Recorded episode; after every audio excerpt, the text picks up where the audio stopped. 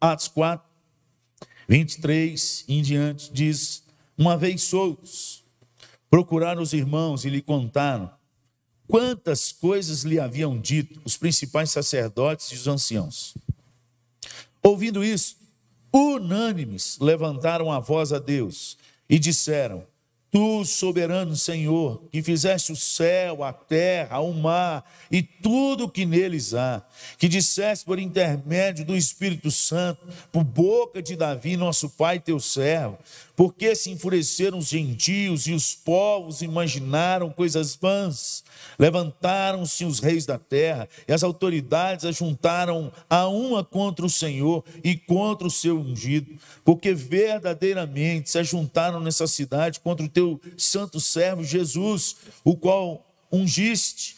Herodes e Pôncio Pilatos com os gentios e gente de Israel para fazerem tudo o que a tua mão e o teu propósito predeterminaram. Agora, Senhor, olha para as suas ameaças e concede os teus servos que anunciem com toda intrepidez a tua palavra. Enquanto estendes a mão para fazer curas, sinais e prodígios por intermédio do nome do teu santo servo Jesus. Vamos orar Vamos orar. Vamos ler o versículo 31. Tendo eles orado, tremeu o lugar onde estavam reunidos, todos ficaram cheios do Espírito Santo e com intrepidez anunciavam a palavra de Deus. Vamos ler de novo isso aí? Tendo eles orado, tremeu o lugar onde estavam reunidos, todos ficaram cheios do Espírito Santo e com intrepidez anunciavam a palavra de Deus. Pai, em nome de Jesus, mais uma vez, que eu diminua e o Senhor cresça. Em nome de Jesus clamo que Lucas 12, 12 seja uma verdade na minha vida. Eu invoco ao Senhor o salmo 104, versículo 4, que o Senhor promete, que o Senhor faz aos teus anjos ventos e põe fogo, labareda de fogo nos teus ministros. Vem sobre nós nessa noite, no nome de Jesus. Desperta o teu exército para a batalha nas regiões celestiais. No nome de Jesus. Amém. Hoje de manhã nós começamos a pregar e eu falei sobre a necessidade, a grande necessidade que nós temos nesses últimos dias de acordar para aquilo que o nosso Deus deixou nas Escrituras com relação à batalha espiritual, com relação aos últimos dias e, e com quem que nós lutamos, contra quem nós lutamos. E eu aí citei o texto ali de Efésios, capítulo 6, do versículo 10 até o versículo 18, da armadura de Deus, do que a gente precisa aprender a vestir e andar. Não é só quando vem para a igreja ou quando tudo desanda, é em todo o tempo. A palavra do Senhor diz que a guerra da nossa vida, de uma vez que Deus nos, nos transporta do reino das trevas, Ele nos liberta do reino das trevas e tira para o reino do seu amor, da força do seu poder. Nós estamos em guerra, não só com as trevas, principados e potestades, como a gente viu hoje de manhã, mas também com a nossa carne e com as coisas desse mundo. São as coisas que nós enfrentamos. A palavra do Senhor diz que a gente, a carne milita com o espírito e o espírito milita contra a carne o tempo inteiro. Então Paulo, em vários escritos, as cartas às igrejas, fala para que a igreja tenha uma postura de guerra, para que eles andem no espírito, para que eles sejam guiados pelo espírito, para que eles possam orar no espírito. E então eu quero falar um pouco sobre essa oração, Hoje de manhã nós falamos sobre o escudo da fé, que a gente tem que sempre embraçar. O fato de eu crer no escudo da fé ou ter fé não quer dizer que eu estou embraçando o escudo da fé e só vou quebrar todas as, as setas do inimigo, os dardos inflamados do inimigo, quando eu entender que eu tenho que viver o dia inteiro embraçando o escudo da fé. Mas o versículo 18 de Gálatas, de Efésios 5, Efésios 6, fala orando em todo o tempo no Espírito. E então a pergunta, essa, essa frase ou essa expressão, ela só aparece duas vezes na Bíblia. Um em Efésios 6, 18 e a outra em Judas 20. Orando em todo o tempo no Espírito. E então a pergunta é: como que eu aprendo a orar no Espírito? Alguns crentes, eles afirmam que orar no Espírito é orar em línguas. E também, porque os dons são do Espírito. Então, se eu oro em línguas, eu estou orando, logicamente, no Espírito. Mas o também não é o somente em línguas. Porque eu ser cheio do Espírito não quer dizer que eu falo em línguas, eu sou cheio do Espírito. Tanto que a igreja de Corinto era uma igreja que tinha os dons de variedades de línguas, e Paulo afirma que eram os crentes carnais crentes que eram crianças espirituais, está registrado em 1 Coríntios, capítulo 3, a partir do versículo 1, você lê lá em diante e você vai ver essa afirmação. E aqui nós vemos uma igreja cheia do Espírito. Uma igreja que não só andava no Espírito, mas por diversas vezes ela foi visitada pelo Espírito de Deus, inclusive nesse texto que nós lemos e aqui, quando o texto afirma, e foi o versículo que eu pedi para vocês lerem e repetir, a partir do momento que eles terminam de orar, o Espírito de Deus visita eles de novo. E a Bíblia deixa claro que todos ficaram cheios do Espírito, mas não diz que eles falaram em línguas. Isso é um assunto para outro, outro dia e outro tema, mas só para você entender e desassociar. Dom é uma coisa, presença do Espírito é outra, totalmente diferente. Nem todo mundo que tem dom está transbordando do Espírito. Nem todo mundo que não tem dom não quer dizer que ele não tem o Espírito. Os dons são ferramentas de Deus dadas ao homem para que possa trabalhar na sua obra e ser um instrumento do Espírito Santo de Deus de convencer corações e trazer o arrependimento e mudar de vida. Mas o fato que qual é o contexto dessa oração? De um mover na porta do templo.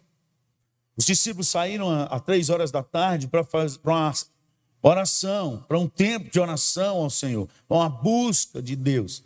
E ali eles encontram um homem há 40 anos já enfermo, 40 anos com enfermidade. Na porta do templo, sempre na porta do templo. E nesse dia, eles se encontraram com Pedro e João. E ele recebeu a cura. E começou a saltar e pular e entrar dentro do templo. E toda a multidão que estava ali, eles começaram a glorificar o nome de Deus. A dizer que esse Jesus era que era o Senhor. E naquela época quem era o Senhor era César. Então deu aquele furdúcio ali no meio, ao ponto deles chamarem os discípulos, prenderem e dá uma fustigada neles, falou, se vocês continuarem, vão acabar com vocês. Com uma pressão tremenda. Vamos falar com eles para proibir eles para falar nesse nome. Não pode falar. E aí eles saem e vão e encontram com os irmãos. Diante das pressões da vida, o que, que nós precisamos fazer como igreja do Senhor Jesus? Porque quando nós somos pressionados, irmãos, nós temos dois caminhos. Aqueles que creem em Cristo Jesus, eles têm dois caminhos. Um, fazer o que todo mundo faz: andar na carne, responder na carne, ter as mesmas práticas que o mundo tem. Seja na política, seja na pandemia, seja na vacina, seja de igreja, de discussão teológica. A primeira situação, eu posso escolher andar na carne. Aliás, nós somos os únicos que podemos Aqueles que creem em Cristo Jesus são os únicos que têm dois passaportes: o carnal, que a carne milita com o espírito, e aqueles que decidem andar no espírito. Nós somos livres. A palavra do Senhor diz que nós somos livres, inclusive para pecar. Os demais não. Os demais já nascem no pecado e são escravos do pecado. Então nós decidimos se vamos andar com Deus todo dia. Deus nos deu isso em Cristo Jesus. Nós somos libertos para andar segundo o seu querer, ou para, infelizmente, responder o que todo mundo responde. E aqui eles resolveram ser diferente. Uma vez que eles foram soltos, eles não foram levantar bandeira, nem levantar cartaz, nem falar que tem direito. Eles foram diretamente naquele que resolve todos os problemas. de todos os tempos. Eles se reuniram, contaram o que aconteceu e a palavra de Deus diz: ouvindo isto no ano, versículo 24, levantaram a voz a Deus e disseram. Qual é a oração que Deus responde? Essa é uma oração que Deus responde. Então é uma oração que você deveria ler uma vez, ler duas, ler dez, ler cinquenta, ler cem, até esse negócio entrar na sua alma. Uma oração que Deus responde. Aqui tem alguns princípios de oração que Deus responde.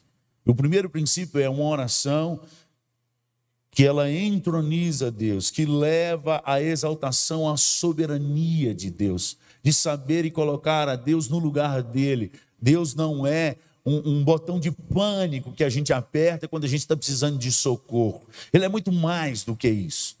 Ele não é o, o gênio da lâmpada de Aladim, que dá três desejos todo dia para nós. Você esfrega a lâmpada, hoje tem três desejos. Ai, Deus, deixa eu ver o que eu vou querer. Deus não é isso. A oração que Deus responde é quando Deus entende que esse povo entendeu que Ele é soberano. Quando Deus faz a leitura do seu coração e vê que você entendeu a soberania dele, que ele faz o que ele quer, do jeito que ele quer, da maneira que ele quiser, e nós temos que continuar o adorando. Ainda que ele não nos livre da morte, Ainda assim a gente vai adorar a Deus. Uma oração sim é uma oração que está o primeiro passo para a resposta de Deus. Uma oração que reconhece a soberania de Deus acima de todas as coisas. Você vai ver que nessa oração que em momento nenhum eles pedem eles a Deus para livrá-los da perseguição. Lê essa oração de novo e lê de novo. Eles exaltam a Deus. Ele começa dizendo aí, vem comigo, versículo 24. Levantaram a voz a Deus e disseram: Tu, soberano Senhor, que fizeste o céu e a terra, o mar e tudo o que neles há, que disseste por intermédio do Espírito Santo, por boca de Davi, nosso pai, teu servo, porque se enfureceram os gentios e os povos se imaginaram coisas vãs, um povo que entende quem Deus é, soberano, que reconhece que Deus está acima do meu querer e da minha vontade essa é uma oração que Deus responde. Segundo lugar, a oração que Deus responde não é só que exalta a sua soberania, mas aquela que é pautada naquilo que ele deixou escrito. Nós precisamos aprender a orar com a palavra, amados. Aqui eles começam a citar os salmos. Eles, eles exaltam o nome de Deus, a soberania, e começam a trazer à memória aquilo que Deus deixou escrito. São 150 orações cantadas que Deus deixou escrito. Aliás, você deveria entender que quando você está num momento de louvor aqui na igreja, você está também orando. Não é um momento de você conversar com outro, de você olhar Facebook, de você olhar negocinho, de, de sair para fazer outras coisas. Eu sei que a água da igreja é a melhor água do mundo. Eu sei disso. Eu nasci dentro da igreja. E eu, durante 21 anos, eu sentei como membro da igreja aí. É a melhor água do mundo. E o banheiro da igreja é o melhor banheiro do mundo. Eu sei também. Sei que você não vai esse tanto de vez no banheiro da sua casa. E nem bebe esse tanto de água na sua casa. Se você bebesse, nem Covid te pegava. Esse tanto de água que a gente bebe aqui. Sei. Mas nós precisamos entender que o louvor é oração cantada. É uma adoração. O livro de Salmos são louvores cantados, eram orações inspiradas por Deus. Quando a gente canta, a gente ora. No dia que a gente entender isso, cada letra que nós cantamos aqui vai ter uma direção diferente no seu coração. E no dia que tiver uma direção diferente no seu coração, vai ter uma direção diferente no coração de Deus. Porque são esses que ele procura, os que o adoram em espírito e em verdade, de todo o coração. Quando você colocar o seu coração nas músicas que você está cantando aqui, ou dentro do seu carro, ou dentro de sua casa, qualquer lugar é lugar para Deus te visitar. E você vai ver o que eu estou te falando. Porque quando nós adoramos a Deus de coração, Deus desce. Deus visita o seu povo. Onde está isso? Está na Bíblia. Você pode ver que toda vez que o povo ora de coração, que o povo começa a clamar ou a cantar, a adorar, Deus visita o seu povo. Deus conhece, apesar que o coração é desesperadamente corrupto e enganoso, quem o conhecerá? A, palavra, a mesma palavra embaixo diz que o nosso Deus é aquele que esquadrinha, e a palavra ali, se fosse traduzida hoje para o nosso contexto de tecnologia, é aquele que faz a ressonância magnética em 8D no seu coração. Ele conhece cada veia, ele conhece tudo. E ele fala assim: Eu não só conheço, eu provo para dar segundo as suas obras. Está lá em Jeremias, capítulo 17, no versículo 10. Você pode olhar lá, é o que está escrito. É ele que esquadrinha, é ele que examina. Quando a gente ora, de fato e de verdade, uma oração que Deus responde é uma oração que primeiro exalta a soberania de Deus, mas uma oração que traz à memória a sua e a de Deus, aquilo que ele prometeu, as Escrituras. Segundo a sua palavra, eles citam aqui pelo menos dois salmos, que é citado durante a oração. Terceiro aspecto dessa oração que Deus responde é uma oração que confirma e afirma no coração os propósitos de Deus, que são muito mais altos do que os meus. Não é uma oração que está preocupada com a unha que está precisando de arrancar, mas é uma oração que está preocupada qual o propósito dessa unha que vai arrancar. Porque muita gente ora, ai meu Deus, eu estou com a unha, com o dedão aqui machucado, precisando de arrancar a unha, Senhor, tem misericórdia, não deixa doer, não, está preocupado só com ele. Estou sofrendo, Deus. Sim, ele sabe. Eu não estou aguentando, Deus. Ele também sabe. Então por que, que ele não faz nada? Porque você ainda não orou certo. Você está pedindo só para se esbanjar, para resolver seu problema. Olha a oração que eles oram aí, versículo 28. Eles reconhecem que o sofrimento de Cristo na cruz que o julgar de Pôncio Pilatos e o que levou à crucificação e à morte de Jesus Cristo, eles falam, para fazerem tudo que a tua mão e o teu propósito predeterminaram. Há um propósito de Deus no sofrimento do povo de Deus na face da terra.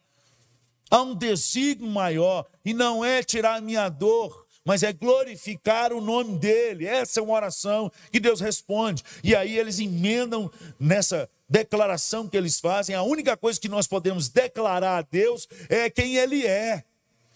Não é declarar para Ele fazer alguma coisa, nada, não, irmão. Nós não damos conta nem de, de declarar e nem de dar ordem para o nosso cachorro, vai, vai ficar dando ordem para Deus.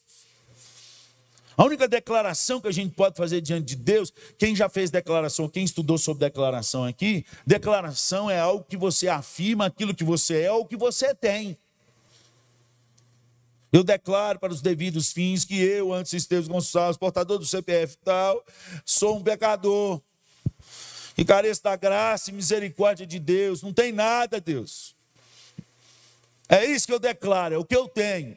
E eu não tenho nada né, declarar por fé. irmãos, não mistura fé com, com sincretismo, não. Fé é baseado naquilo que Deus prometeu.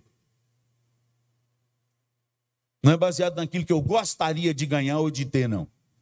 Deus prometeu, pode ficar firme que vai acontecer. Dou o que doer, custe o que custar, chore quem quiser chorar. Se ele prometeu, vai acontecer. Ele não prometeu, não, nós temos que trazer a luz à existência. Gente, un... o único que traz a luz à existência é Jesus Cristo. Tudo subsiste nele. Não em nós e não na nossa declaração.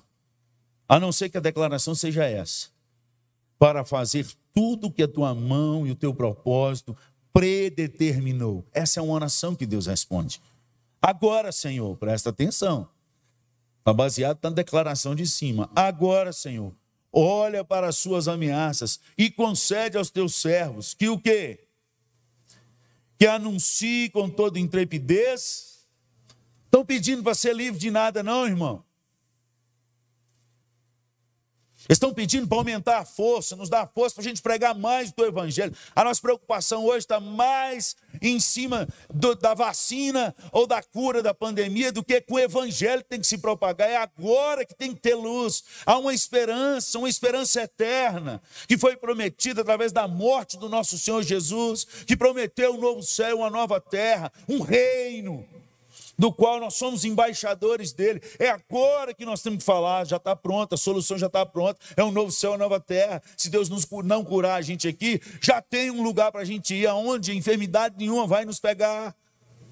É agora que a igreja tem que se levantar para orar segundo o propósito de Deus, para levar a palavra de Deus. E nós estamos mais preocupados com a enfermidade que está chegando do que com o evangelho das boas notícias de paz. Deixo-vos a paz, a minha paz vos dou. Não vos la dou como o mundo a dá. João 14, abre lá e lê. E aonde que está essa paz? No povo de Deus. Precisamos voltar a orar aquilo que as Escrituras dizem, porque essa é uma oração de uma igreja cheia do Espírito Santo de Deus do qual Deus está movendo sobre a terra através da igreja. E é uma oração que Deus responde. Uma oração que reconhece que no meio das crises, o mais importante é a palavra que nós temos que pregar, e não a situação que nós estamos vivendo, ou a condição do nosso corpo, do jeito que vai ficar. Nós precisamos reorientar e realinhar a nossa vida, orando em todo o tempo no Espírito, porque os dias são maus, porque a nossa luta não é contra o sangue nem contra a carne, mas contra principados e potestades, contra os dominadores deste mundo tenebroso, contra as forças espirituais na região celeste. Isso é Efésios 6, versículo 12. No versículo 18 fala orando em todo o tempo no Espírito. E aqui a igreja está orando no Espírito. Tanto que eles oraram no Espírito que Deus respondeu. Estavam tão orando, sincronizados com o Espírito Santo de Deus, que Deus respondeu fisicamente, sobrenaturalmente. Tremeu o lugar todo que eles oravam e encheu todos do poder de Deus. Para quê? Vamos falar mais do que o outro, um curar, o outro profetizar, muito mais do que isso. Aqui nem é falado sobre isso, para que eles tenham intrepidez para pregar mais a palavra de Deus. Estão mais preocupados com a palavra de Deus do que com os dons da palavra. E hoje a igreja do Senhor Jesus está mais preocupada com os dons da palavra do que com Deus da palavra. Nós precisamos voltar, amados. Porque essa é uma oração de uma igreja que anda no Espírito. Nos dá intrepidez, Senhor. Enquanto a isso, nos dê intrepidez para que os teus servos anunciem com toda intrepidez a tua palavra. Concede aos teus servos. Enquanto estendes as mãos, aí sim. O primeiro princípio é soberania. O segundo princípio é o que está baseado nas Escrituras. Terceiro princípio é reconhecer quem Deus é e aonde nós estamos. Não é declarar nada para Deus, é declarar quem Deus é. Mas em cima da palavra. Aí então lembrar a Deus daquilo que ele prometeu, suas promessas, enquanto estendes a mão para fazer. Quem que estende a mão? Quem que estende a mão? Eu ou Deus? Versículo 30, coloca aí na tela para nós. Versículo 30 de Atos 4. Vamos ler junto? Atos 4, 30. Enquanto estendes a mão para fazer curas, sinais e prodígios, por intermédio do nome do teu santo servo. Presta atenção, irmão, para a gente parar com as discussão inútil e boba e que não vai a lugar nenhum. Porque o que Deus diz é o que Deus vai cumprir.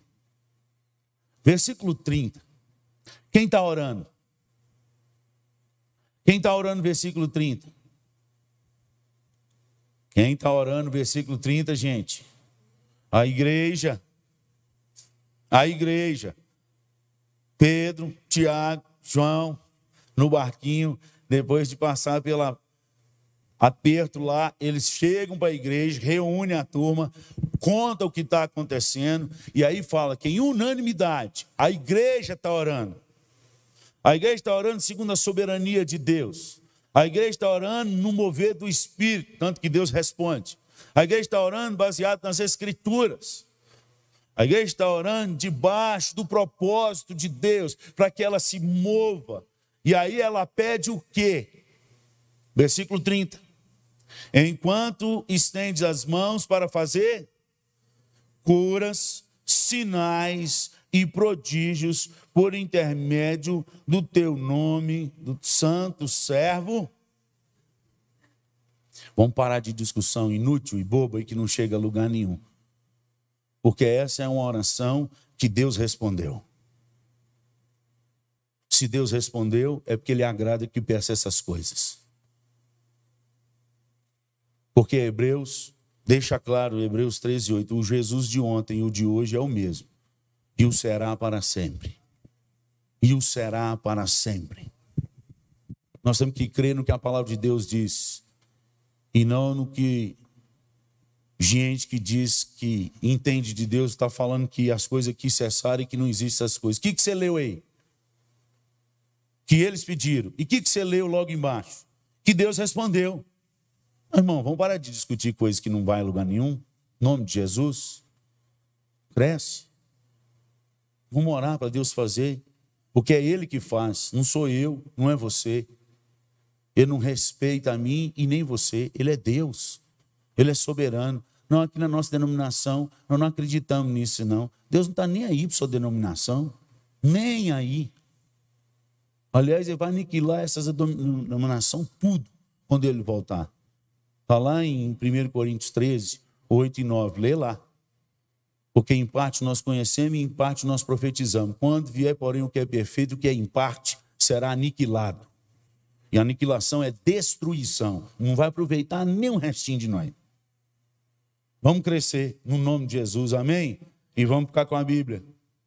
Eu creio em tudo que a Bíblia diz para eu crer.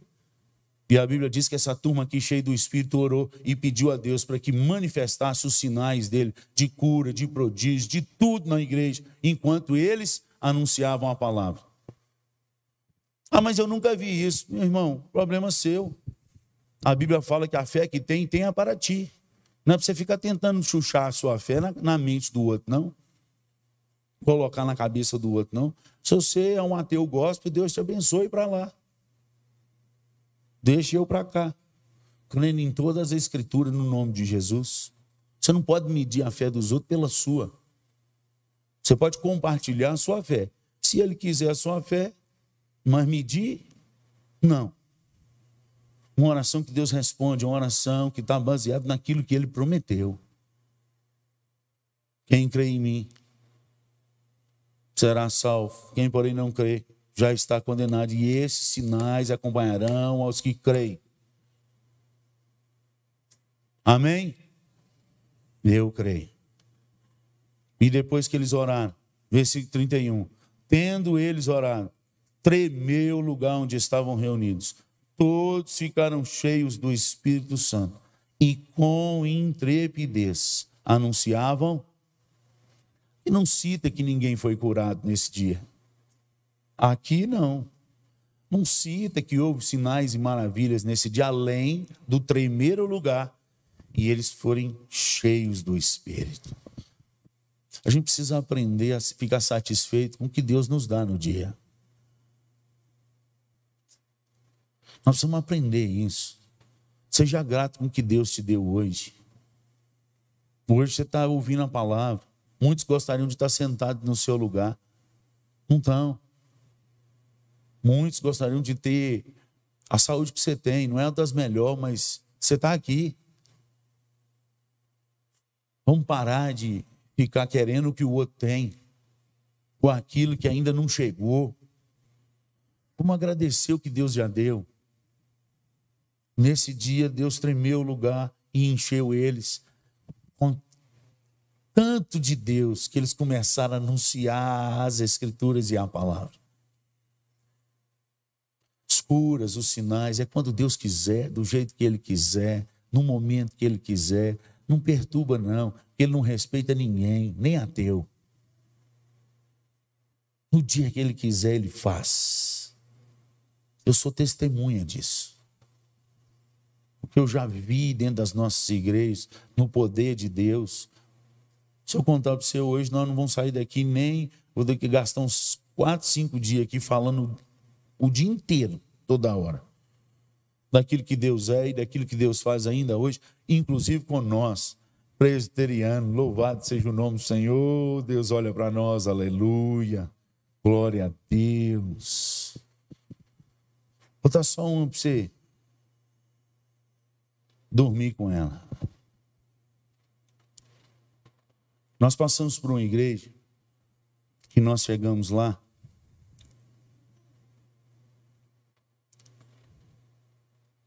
E essa igreja tinha um grupo de oração, vários, mas tinha um grupo que me chamou a atenção.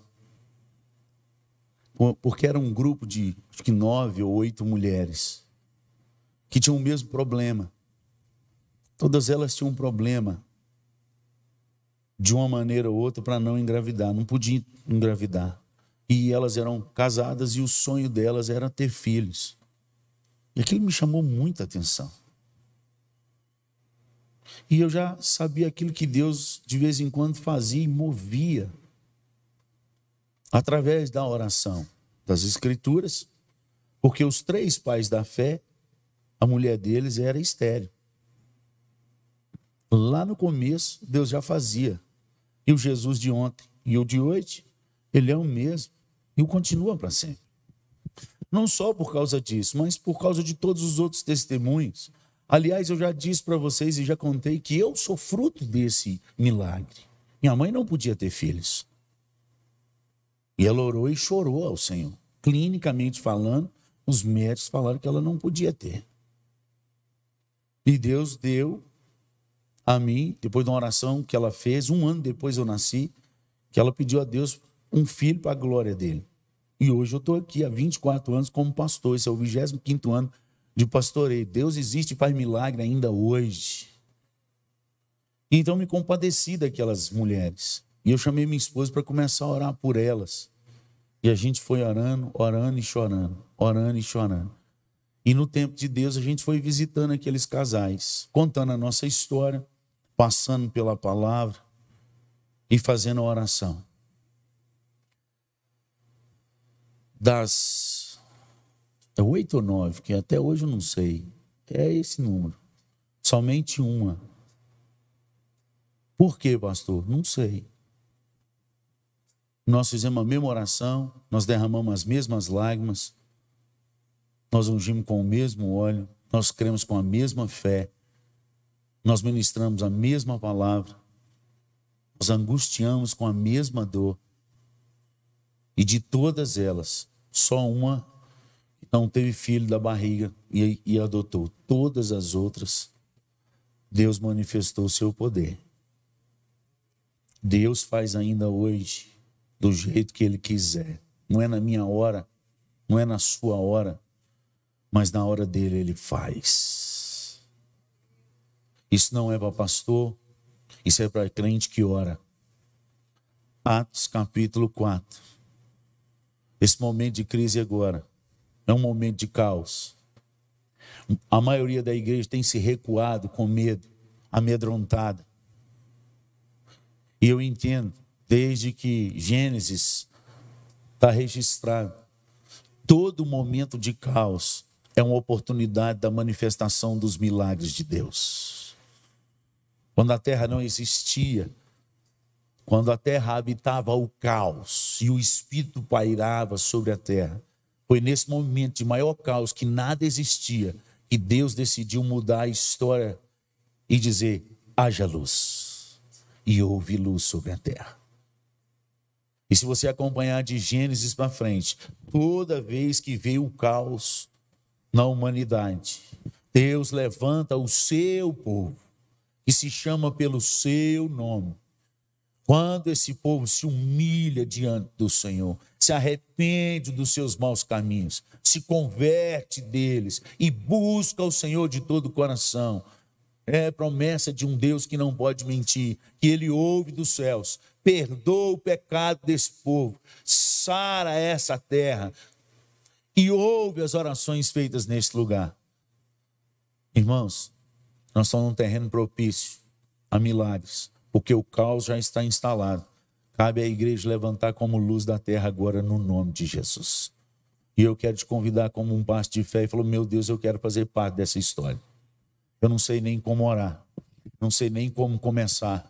É esse trapo de imundícia que eu sou, mas eu entendi que o Senhor morreu por mim. Teu filho Jesus morreu por mim. E eu quero viver a história do Senhor na face da terra. Que o Senhor nos dê intrepidez para pregar o Evangelho. E enquanto a gente prega, que os teus sinais sejam liberados. Quem está comigo nessa oração, fique de pé e nós vamos orar. Não levanta porque o outro vai levantar, não.